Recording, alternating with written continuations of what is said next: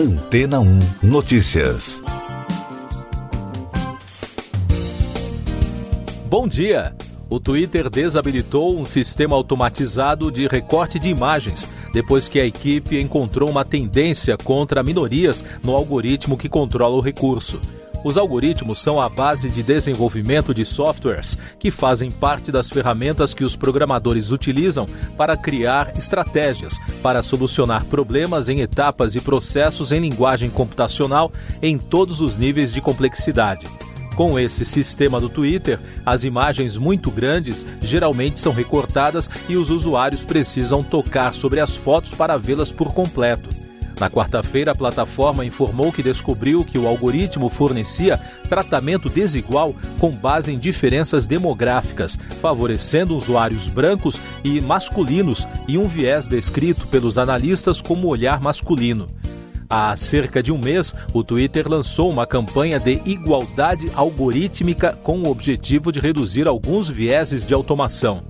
O algoritmo de relevância para recorte de imagens foi introduzido em 2018, na tentativa de melhorar a consistência do tamanho das fotos na linha do tempo. Ruman Chowdhury, engenheiro-chefe de software do Twitter e especialista em ética e inteligência artificial, explicou à imprensa que a empresa determinou, após análise, que é preferível deixar as decisões de recorte de imagens para os usuários. O anúncio da empresa ocorre em meio a uma preocupação com algoritmos avançados que podem fornecer resultados tendenciosos devido à falta de dados sobre minorias ou outros fatores.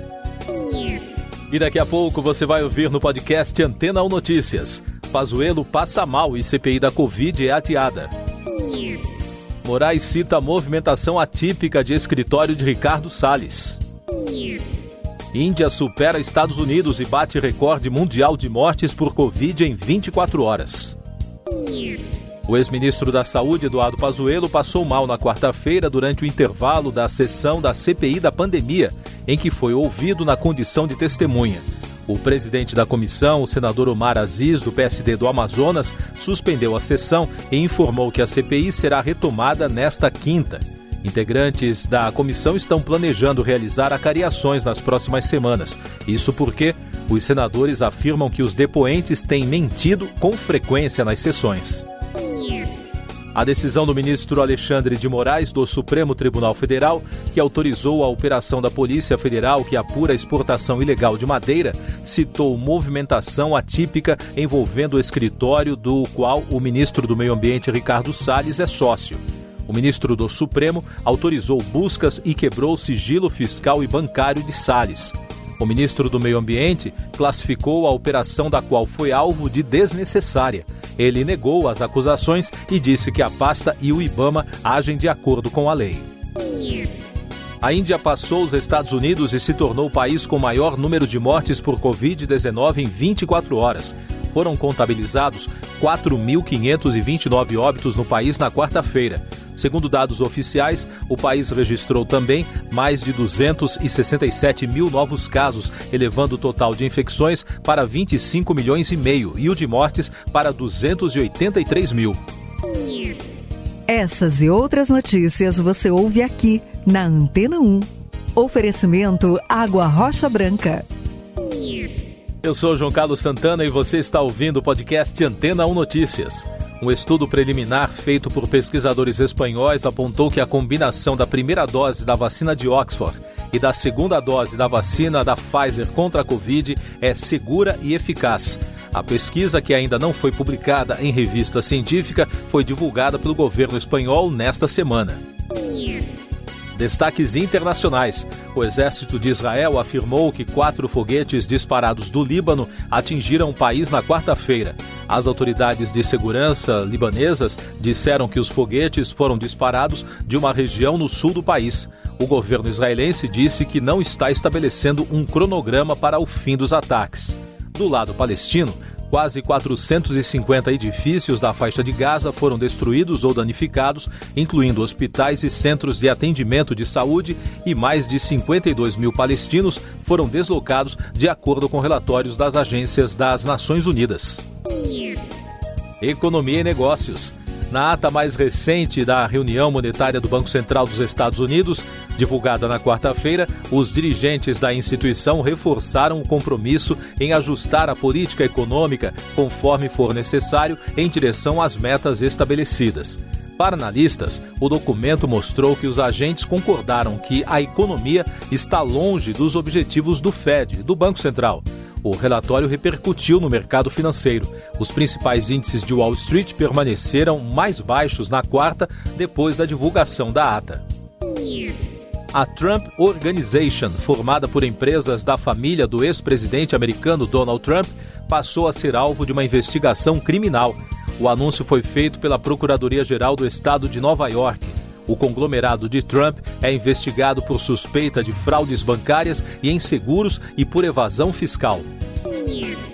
A Pandora, a segunda maior joalheria do mundo, surpreendeu o setor ao anunciar que não produzirá mais joias com diamantes extraídos do solo. O presidente da empresa, Alexander Lassik, disse em nota que a decisão faz parte de uma campanha de sustentabilidade mais ampla. A Câmara dos Deputados aprovou na quarta-feira uma medida provisória que prevê a privatização da Eletrobras, a holding que detém empresas de geração e transmissão de energia. O texto agora segue para votação no Senado e, se for aprovada sem modificações pelos senadores, seguirá para a sanção presidencial. Já os partidos de oposição vão entrar com três ações no Supremo Tribunal Federal contra a medida. O Tribunal de Justiça do Rio de Janeiro confirmou a falência de duas empresas ligadas à MMX, a companhia de mineração do empresário Ike Batista. A decisão foi tomada em segunda instância, que seguiu o relatório do desembargador Benedito Abicair. Ainda cabe recurso.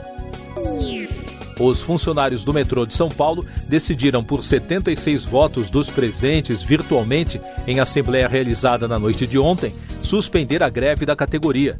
Com a decisão, todas as linhas devem operar normalmente nesta quinta-feira. Os metroviários aceitaram uma proposta de reajuste salarial de 7,79%. A pandemia no Brasil. Especialistas que acompanham os indicadores da situação da Covid em São Paulo afirmam que a pandemia pode voltar a piorar no estado ou estacionar em patamar crítico. O número de novos casos confirmados voltou a subir e o de internações em leitos de UTIs parou de cair. O mesmo acontece com os óbitos. A Agência Nacional de Vigilância Sanitária recebeu o pedido de uso emergencial da vacina de uma dose do laboratório chinês CanSino Biologics contra a Covid-19. Os resultados do imunizante mostram que a vacina possui a eficácia contra todos os casos sintomáticos da doença de 65% e chega a 90% para os casos graves em até 28 dias da aplicação da dose. Segundo dados das secretarias estaduais de saúde, o Brasil registrou na quarta-feira 2.485 mortes por Covid e soma agora 441.864 óbitos desde o início da crise. O número de casos confirmados já chega a 15 milhões 815 mil 191, com mais de 79 mil registros em 24 horas. E o balanço da vacinação contra a doença aponta que mais de 40 milhões de pessoas já receberam a primeira dose da vacina. O número representa 19,06% da população. A segunda dose já foi aplicada em 19 milhões 909.403 pessoas, o que representa 9,40% da população em todos os estados e no Distrito Federal. Tecnologia. A China adiou o lançamento previsto para esta quinta-feira de uma missão de reabastecimento do primeiro módulo da Estação Espacial Chinesa em construção devido a problemas técnicos. A missão logística tem como objetivo preparar a chegada a bordo de três tripulantes chineses em junho. Música. O cantor e compositor Paul McCartney está preparando o lançamento de uma série documental sobre sua carreira. O seriado estará disponível na plataforma Hulu. Segundo o Deadline, o nome do documentário será McCartney 321 e tem estreia prevista para 16 de julho. Você confere agora os últimos destaques do podcast Antena 1 Notícias, edição desta quinta-feira, 20 de maio. A Confederação Brasileira de Voleibol, dirigentes da entidade e um ex-prefeito são alvos nesta quinta-feira da Operação Desmico, contra a suspeita de uma fraude de 50 milhões de reais em Saquarema, na região dos Lagos Fluminense. Foi retomado nesta quinta-feira em Paris o julgamento sobre superfaturamento nas contas da campanha eleitoral do ex-presidente Nicolas Sarkozy em 2012. O julgamento foi adiado em março devido a um caso de Covid entre os advogados de defesa.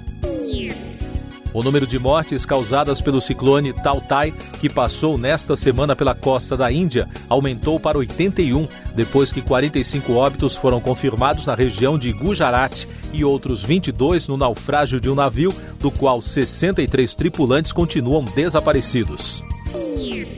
Siga nossos podcasts em antena1.com.br. Este foi o resumo das notícias que foram ao ar hoje na Antena 1.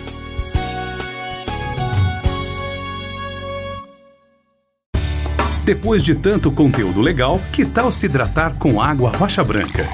O consumo regular de água durante o dia traz benefícios para a saúde, como, por exemplo, manter a pele bonita e hidratada. Rocha Branca, da fonte direto para a sua casa.